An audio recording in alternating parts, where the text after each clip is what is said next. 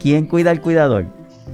Es una pregunta que se ha planteado en todos los idiomas y pudiera aparentar tener una contestación.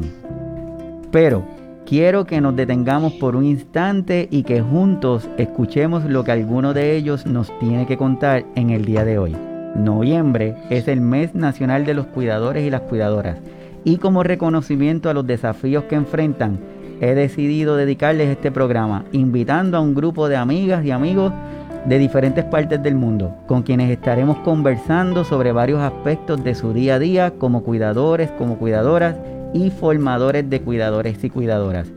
Muchos desconocen el impacto que el cuidar puede tener sobre la salud mental y física de la persona que ofrece el cuidado y todos los días millones de personas a nivel mundial reciben la atención y el apoyo compasivo de familiares y seres queridos, de personas con un corazón generoso, compasivo, solidario, empático y desinteresado. ¿Cómo alguien puede convertirse de ser una trabajadora social, una psicóloga, una ejecutiva, un joven comenzando a vivir en enfermero, en doctor, en terapista físico, en terapista respiratorio, en experto de cuidado de úlcera, en farmacéutico y, ¿por qué no?, hasta en abogado. Pero como si eso fuera poco, además de eso, tienen diferentes otros roles como esposos, como esposas, como compañeros, como hijos, como hermanos, como madres, como abuelos, como papás, en fin, el objetivo de esta conversación es el ampliar nuestra mirada y darle otra perspectiva a nuestra propia definición de lo que es un cuidador. Pero para ello no soy yo quien le va a dar esa definición, sino que va a ser los mismos cuidadores y cuidadoras. Y aquí les quiero presentar a nuestro grupo de amigos que está con nosotros en la mañana de hoy. Saludos, ¿están todos bien? le vamos a estar hablando de cada uno de ellos que cada día se levantan y dan lo mejor de sí. Por ejemplo, vamos a comenzar. Reina de Colón González, maestría en trabajo social, de la Escuela Graduada de Trabajo Social Beatriz Lasalle de Río Piedra. Tiene una certificación en gerontología del recinto de ciencias médicas de Río Piedra. Certificación en mediación de conflictos Actualmente trabaja, es trabajadora social escolar del Departamento de Educación de aquí de Puerto Rico. Es profesora de supervisión de la práctica de estudiantes de maestría de trabajo social en la Universidad Intermetro. Fue profesora de trabajo social del Caribbean University en Bayamón y también trabajó como trabajadora social del Hospital Manatí Medical Center. Con ella, con ustedes, Reina, saludos. Hola, buenos días, encantada y un placer de poder compartir, ¿verdad?, con el público que nos acompaña las experiencias como cuidadora. También hoy tenemos la compañía de Liliana Bollino, ella es de Argentina, doña Liliana es técnica, supervisor de gerontología, es formadora de cuidadores y cuidadoras de ancianos, tiene 22 años de experiencia de trabajo en institución psicogeriátrica, como encargada de recursos humanos y en el día de hoy decidió estar con nosotros, así que se la presento, doña Liliana. Bienvenida. Bien, agradecida de compartir este hermoso espacio con gente que se dedica al cuidado de los adultos mayores, trabajo que desempeño desde muchísimo tiempo y que es la pasión de, de todo gerontólogo y de toda tan grandes profesionales. No, gracias a usted por aceptar estar aquí con nosotros en, el día de hoy. Psicóloga egresada de la Universidad de Conrad Lorenz. Cuenta con una certificación como cuidadora de adultos mayores, diplomada en geriatría y gerontología. Es la fundadora y la directora de la marca Yo Soy Creación, cuidando al adulto mayor, en donde enfatiza el bienestar, acompañamiento y proyecto humano de cuidadores. Además, es tallerista y formadora de hábitos de autocuidado para cuidadores. Con ustedes le presento a Ingrid. Saludos, Ingrid. Un saludo, muy, especial. Gracias. Gracias. que soy psicóloga, y orgullosa cuidadora de adulto mayor. Tengo, tengo ahora presentarle a Jaume Ward. Él es de Barcelona, España, es técnico sociosanitario y cuidador independiente domiciliario. Así que le presento a Jaime. ¿Todo bien? Todo bien, muchísimas gracias por la invitación. Yo actualmente soy cuidador domiciliario independiente, eh, dedicado a la atención centrada en el paciente en todo momento y aparte eh, sensibilizo y con y conciencio a familias y a cuidadores de lo que es realmente cuidar. Y encantado de estar aquí una vez más y como si fuera mi familia, toda Latinoamérica es mía. Bienvenido aquí a la casa y por último y no menos importante tenemos a Glamari Valentín. Glamari está con nosotros, va a estar entrando y saliendo para que tiene problemita con la señal, pero va a estar aquí. Glamari tiene un grado de, en comunicación de la Universidad de Puerto Rico, eh, también tiene de la Universidad Ana Geméndez del recinto de Gurabo un master degree en relación pública y, y en imagen, tiene una vasta experiencia en diferentes medios de televisión y prensa de aquí de Puerto Rico. Quiero comenzar con lo de ella, si, si alguna, Reina. Significó muchos retos y ha seguido significando Primero porque yo soy la cuidadora de, mi esposo José. Yo trabajo, yo soy trabajadora social escolar y también soy supervisora de práctica clínica para estudiantes de maestría en trabajo social de la Universidad Interamericana Intermetro. Y mi vida tiene que continuar, o sea, eh, como cuidadora tengo la función de cuidar, pero también de mantener y seguir adelante con todo lo que implica un hogar, un matrimonio, una familia, porque tenemos un hijo de, 24 años. Así que implicó la pandemia que en marzo, cuando declaran el estado de cierre eh, total en Puerto Rico, yo me quedo sin la cuidadora, pero yo sigo trabajando eh, desde el hogar, eh, virtualmente, lo que implica trabajar virtualmente desde el hogar con una población escolar eh, de un nivel intermedio, con los maestros, con toda la facultad, con los padres, con los estudiantes, donde todo era nuevo para todos. Y tengo el gran reto también de cuidar a José. A la misma vez que estoy trabajando, tengo que cuidarlo, porque me quedo sola cuidándolo a él. Todo eso me llevó a hacer otros ajustes en, nuestra vida familiar hacer unos ajustes de tiempo. Mi preparación como social, pues obviamente eso me da una, eh, una ventaja quizás sobre otros cuidadores de conocer, pero a la misma vez también no deja de ser un gran, un gran, gran reto.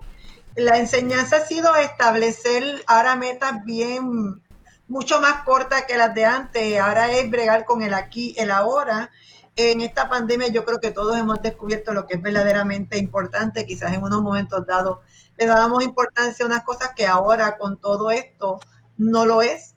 Y más adelante hay tiempo y yo creo que esta pandemia nos ha llevado a ver que el tiempo es ahora. El reto para cada una de las personas que cada vez salen día a día entonces, hacerle la misma pregunta a Ingrid, que está con nosotros. ¿Qué ha significado para ti esta pandemia y qué enseñanzas te ha dado esta pandemia, Ingrid? Bueno, yo creo que la pandemia nos ha invitado como a darle una vuelta a la casa y darnos cuenta cómo están, primero, nuestras relaciones con nuestros familiares y segundo, a sensibilizarnos sobre nuestros futuros adultos, que también puede ser que son mis papás, quienes siguen ahí van a ser mis tíos, mis primos, mis hermanos. Y en el caso de... ¿Qué quiere decir esto? Que yo me iba por la mañana y llegaba por la tarde, ¿no? Entonces cuando ya llego a casa y estamos todos en la casa, mis espacios se convierten en nuestros espacios. No importa cómo es, se presentan crisis y no, esto es normal.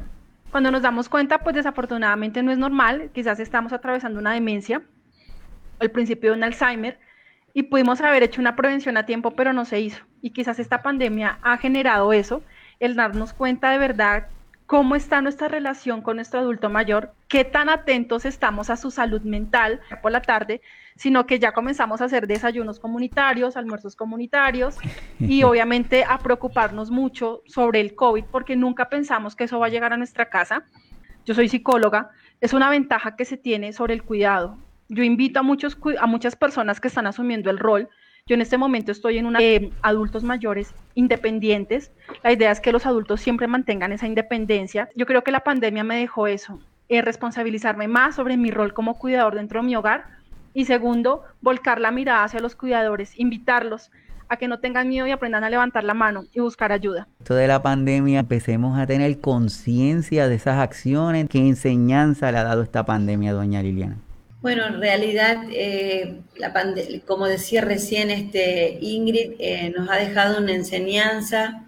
En lo personal, me ha dejado eh, por momentos sabor amargo, porque he visto sufrir un poco el aislamiento de los adultos mayores, ya sea en institución, donde he trabajado mucho tiempo, eh, si bien ellos siguen siendo eh, la población de pensión, lamentablemente las familias han entendido que debían conectarse con ellos, cosa que tal vez eh, por momentos no lo hacían. A mí me ha tocado en lo personal trabajar con una persona que después tuve que alejarme por mi edad, por mis 65 años, y dejarla con una sola cuidadora y ella lo ha padecido, lo ha padecido mucho. Entonces, en esta pandemia a nivel internacional, obviamente, todos los países la hemos padecido, pero bueno, eh, creo que de, algún, eh, ya sea a través de una videollamada, eh, de, de, cualquier manera, toca cuidar a un papá, una mamá, un tío, una familia, no lo sabemos. Ajá, que él piensa que ha significado para él en la pandemia desde su, desde su realidad y de qué y qué enseñanzas le ha dado esta pandemia. Bueno, pues a mí qué enseñanzas me ha dado, me ha dado muchas. Inicial que el, nuestro sector del mundo del cuidado se hiciera visible, que se visibilice el maltrato y el abandono que hay en las instituciones. También existe, también se puede ofrecer el servicio de tener un cuidador externo para dar esa atención centrada a la persona en todo momento cuando lo necesite. ¿Qué es un cuidador? ¿Qué es una cuidadora? Escuchar de ti, Jaume, ¿qué es para ti un cuidador o una cuidadora? Para mí un cuidador y una cuidadora eh, es algo que actualmente no se está ejerciendo como tal. La definición correcta y exacta de ser cuidador o cuidadora es dar, se lo tengas que hacer todo y hacerlo más dependiente de lo que es dentro de su deterioro, dentro de su, de su, de su edad, eh, porque tú estés cuidándolo, ¿no? Perfecto. O sea que la parte del cuidar es vital no hacer al paciente más dependiente, sino es como la parte de asistir, que luego te quiero preguntar porque quiero escuchar unas definiciones que tú Mantener la autonomía y la vida independiente del paciente en todo momento. En todo momento. Ingrid, ¿qué es para ti un cuidador o una cuidadora? Somos todos. Nosotros en algún momento de la vida cuidamos, nos cuidan desde que somos pequeños, nosotros cuidamos un amigo, cuidamos una amiga, toda la vida hemos estado en esa parte de cuidado hacia los demás, pero ya en el punto en que alguno de nuestros familiares pues ya está transitando hacia el atardecer de su vida, implica que el cuidador sea la persona que se encargue del otro cuando es totalmente dependiente. Entonces cuidar implica acompañar, implica estar atento, es esa persona que está liderando y que muchas veces toma la batuta, dos, que se divorció, que tuvo que regresar a, la casa de sus padres. Aquí en Colombia se le conoce con el término vergonzantes. Vergonzantes que eran las personas que perdían a alguien o perdían un algo. Entonces el hijo vergonzante es aquel que cree que regresa y asume este rol. En muchas ocasiones, quienes somos las mujeres las que asumen este rol. Pero me he dado cuenta que hay una mirada, o sea, es eso, ¿quién es el cuidador? Todos somos cuidadores, todos en algún momento de nuestra vida hemos cuidado y nos han cuidado y sabes lo que muchas veces nos impide avanzar en un buen Vital es tu programa transmitiendo desde Webnéticos Internet Studio, aquí desde San Juan, Puerto Rico. y estamos hablando sobre cuidadores y cuidadoras, las definiciones que ellos mismos nos están, nos están dando para aprender y seguir desarrollando. Y la pregunta se la queremos hacer a doña Liliana, ¿qué para ti es un cuidador o una cuidadora? ¿Cuál es esa definición? Mira, yo coincido con lo que Jaime, Jaume explicó. Eh, bueno, eh, realmente el trabajo del cuidado es un trabajo invisible, que no se ve, pero que, se, que incluye saber hacerlo y hacerlo. Es un trabajo que no está reconocido. Eh, creo que cuesta mucho incluirlo dentro de la cabeza eh, de muchos profesionales, de muchos lugares institucionales, eh, inclusive también de muchas familias, eh, porque a veces el familiar cuida a la persona, a su familiar, posibles de la persona a quien está cuidando. Porque el trabajo nuestro, el trabajo de cuidar, es que esta persona pueda obtener una mejor calidad de vida. Y no necesariamente nosotros necesitamos, ojalá la tuviéramos, tuvieran, tuvieran todos la posibilidad de una formación académica, pero no todos pueden acceder a una formación académica. Yo creo que la formación académica hoy por hoy eh, se plantea con eh, el trabajo cotidiano, eh, con establecer nuevos cambios y nuevos paradigmas de, la creencia de lo que es, que dejemos de que nos que se tilde al cuidador, que apoyamos, que acompañamos, pero si no, estamos para acompañar, para se entera, que son un poco la inserción social. En eso debemos trabajar y un poco la mirada. Eh, eh, tienen que existir nuevos cambios de paradigmas en esto de los cuidadores de ancianos. Se deben crear políticas diferentes. Hoy no es lo mismo. Esa es mi perspectiva. Voy a compartir con ustedes unos datos que me parece que son bastante interesantes. Dice que 1.4 millones de niños de 8 a 18 años cuidan a un pariente adulto el 72% cuida a un padre o abuelo. El 64% vive en el mismo hogar que el beneficiario de su cuidado. El 14% de los cuidadores familiares cuidan a un niño con necesidades especiales y se estima que 16.8 millones cuidan a niños con necesidades especiales menores de 18 años el 55% de estos cuidadores están cuidando a sus propios hijos. ¿Qué retos han presentado ustedes como cuidador? Y si entienden que los nuevos cuidadores se van a enfrentar a los mismos retos de ustedes o si el cuida los nuevos cuidadores van a tener el camino más fácil, como dicen por ahí, porque ya ustedes lo han ido aplanando y los nuevos cuidadores van a tener retos, pero más fácil el cuidarte. Me voy con Ingrid. Por sí, yo creo que el primer reto es asumir el rol, junto con mi abuelita. Y mi mamá pues era la que la cuidaba. Yo estudié a la universidad, gracias a Dios alcanzo a graduarme. Los adultos mayores, mi abuela falleció de 96 años. Cara, muchas veces por negligencia de cuidado, porque al tener al adulto mayor sentado todo el día o acostado todo el día, centímetros de profundidad, lo que generó debridación. Es muy doloroso. Mi mamá tiene primas, hermanas, tiene frío en las noches y las madrugadas. Son porque se presenta una reanimación de código rojo. Eso me impacta que muchas veces cuando uno lleva a alguien a hospitalizar, no es para una que como con familia tenemos que hablar acerca de la voluntad anticipada para que alguien asuma el rol de firmar ese disentimiento. Porque no es justo que nuestro adulto mayor pase una reanimación y el turno de la mañana es quienes hacen la reanimación de mi abuela, todas las abuelitas o adultos mayores, cuidador, a escuchar agonizar a mi abuelita, tú descansas porque sabes que hiciste todo con las herramientas de capitalización. Mi mamá está viva de milagro en lo que yo estoy diciendo. Tuve que alquilar noches muy difíciles con diferentes contingencias. Aprendes, cuidadores, por favor, no sean negligentes en el son iguales. No todas las enfermedades, menos un final de vida digno y muy llevadero. Doña Liliana, ¿qué retos ha tenido usted como cuidadora o como formadora de cuidadores y cuidadores, ¿qué retos se ha enfrentado?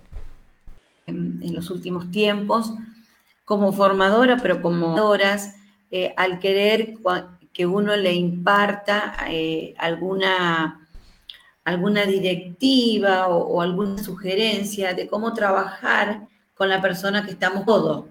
Uno tiene que apoyarse en los profesionales. Eh, como decía Ingrid, no sabíamos cómo abordarla, tuvimos que acudir al neurólogo cuando se hospitaliza esa persona. Y ahí, ¿por qué? Porque la verdad que hoy por hoy preparado no atiende como corresponde y porque el adulto mayor está más cerca de la muerte. Entonces, ¿qué hacemos? No es lógico que se escare. Si nosotros tenemos, vamos a lograr que no se nos escape. Por eso yo decía que nosotros no somos por kinesiólogos, tanatólogos, por si nos llega el momento, que no es poca cosa. Así que ese... Acciones diarias que, que entiendes que los cuidadores de... Es hablar de la muerte, sobre todo momento, pero cuando llega el momento nadie... Las cosas es que falta mucho con un síndrome del burnout del cuidador. Y lo que me gustaría que cuidadores, eh, todo el mundo, de todo lo que se está viviendo, de que la muerte tiene que dejar de ser un tabú y de que tú te tienes que autocuidar, que para este trabajo tienes que tener una vocación y Ok, ya que estamos hablando de cuidadores, mire qué interesante. Esto es una encuesta que hizo la Asociación Internacional de Alzheimer para, para el 2019 y hicieron una de las encuestas más grandes. Esto es específico para la parte de Alzheimer, pero se evaluaron a cuidadores, una de las muestras más grandes que se ha hecho. Y miren qué datos más curiosos dijeron los cuidadores. Más del 50% de los cuidadores expresaron sentimientos positivos sobre su papel. O sea, que estamos todos de acuerdo que es una actividad agotante, que requiere de mucho compromiso, como dice Jaume, que requiere de mucho corazón, que aquella persona que no tiene esa sensibilidad se le va a hacer difícil. Sabemos que nuestros cuidadores, la mayoría están agotados, que están cansados, pero más del 50% a pesar de eso dijo que tenían sentimientos positivos sobre su papel de cuidar. Más del 50% de los cuidadores de personas con demencia dijeron que su salud sufrió como resultado de sus responsabilidades de cuidado. Globalmente, el 35% de los cuidadores han ocultado el diagnóstico de una persona con demencia. Y esto fue en el 2019. Más del 60% de los cuidadores de demencia dijeron que su vida social ha sufrido como resultado de su responsabilidad de cuidado. ¿Qué ustedes opinan de yo la vida cambia mucho, porque es que el Alzheimer tiene diferentes fases. de cómo yo como cuidador asuma eso. Apoyo familiares. El cuidador, uno como cuidador, como es fundamental. Yo no soy la mártir de nadie. Si esto, pues lo levanto tarde y la levanto con mal genio. Pero cuando llega al externo, el, el otro hijo, la otra persona, con ellos son divinos. Entonces, ¿quién queda mal? Entre comillas, es uno. Entonces, yo creo que es más que todo identificar, esparcir, para poder salir, para que alguien pasó tal cosa porque fallece. Y yo creo en una ayuda económica, en una ayuda emocional, en una ayuda hacia esos cuidadores dentro de la familia, dentro de Yo quería añadir algo a lo que ha dicho Ingrid, comentar es lo siguiente, ¿no? La relación tripartita, ¿sí? ¿A qué me vengo a referir con esto? El problema es entre la familia y el cuidador. Si está el cuidador, tienes que cumplir tu rol como familia. Ante todo esto, familia es el síndrome del cuidador quemado. Ya que estás hablando de esa trilogía, pues me gustaría, yo sé que te estoy tirando aquí una recta fuerte, pero a modo de resumen, Jaume, ¿qué, ¿cómo defines esa diferencia? De... Es dar soporte en las actividades de la vida. Solo asistir, necesito ayuda. Y como cuidar y estar en alerta, dar una mano. Le tienes que... Nosotros, así ya zarpó. En los 50 ya estamos en la mitad del... Asistimos o acompañamos. ¿Qué significa? Quiere ser tratado. Aquí vamos acompañados siempre una persona en dependencia años, porque es donde aparecen la mayoría de patologías de los adultos. 80 está la transición al cuidado. cuidado. Hay conceptos que están diciendo, eh, sobre todo lo que dijo Jaume, que uno para la asistencia eh, tiene que entonces infantiliza y asiste y hace por él. Eso es lo que nosotros como Ingrid, eh, mi mamá, sigue siendo mi mamá, por más conociendo a quién voy a cuidar. Caminar, cuando alimentarse, cuando tengo que ayudarlo en algo de la vida diaria. No cuido, inserto socialmente, lo mantengo activo. Eso es cuidar. Esa es la, verdadera, eh, el verdadero significado de, la palabra cuidador.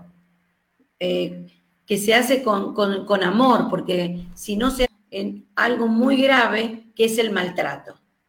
Nosotros no respetamos y no dignificamos. Eh, mi papá era un adulto mayor independiente, entonces al pasar el huracán María por Puerto Rico hace 3, 4 años, pues se, se enfermó entonces, eh, mucho y se y le dieron otros, eh, otros síntomas que no tenían que ver con no tiene. Así que visitamos dos médicos, entre ellos cinco neurólogos, y finalmente a mi papá le diagnosticaron la enfermedad de los cuerpos de Louis, eh, pero la búsqueda de, de ese, ese, esa transición mía de buscar eh, ese, esa um, información sobre mi papá, todo, todo eso me hizo darme cuenta de que no había lugares donde yo pudiese la condición lo suficiente. O sea, el, neurólogo que finalmente lo, le pudo hacer su diagnóstico, lo diagnosticó en la puerta de la oficina.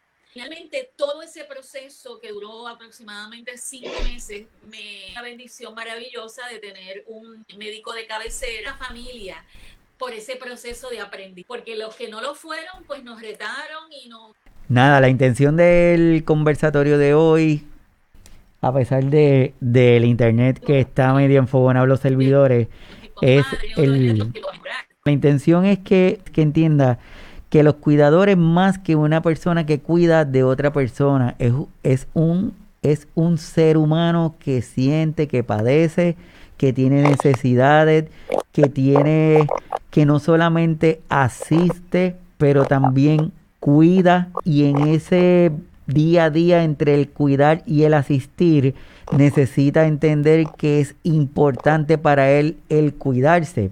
Hay mucho, mucho por hablar, mucho, bueno, en cualquier momento la podemos retomar. Desde ya, el trabajo del cuidador se ha revalorizado. Y es que todo el mundo tiene derecho, tienes que autocuidar y como profesional que te tiene que gustar y tienes que amar este trabajo, si no, no te puedes dedicar a cumplir esos requisitos. Pues yo agradezco mucho esta oportunidad, que no estamos trabajando de toda una, una generación. Así que eso es algo que a mí me preocupa y tuvo que, eh, tal, eh, y, y, a todos eh, los que nos están acompañando hoy, mucho gusto.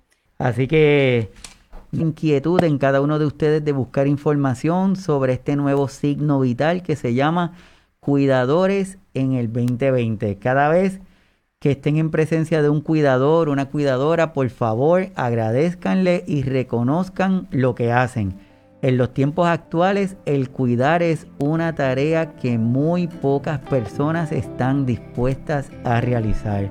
Busquen información en sus países, oriéntense, identifiquen los grupos de apoyo, organizaciones sin fines de lucro, grupos de las iglesias, grupos como migentegrande.com, como Yo Soy Creación, entre otros que nos dan ese, ese área para poder seguir hacia adelante.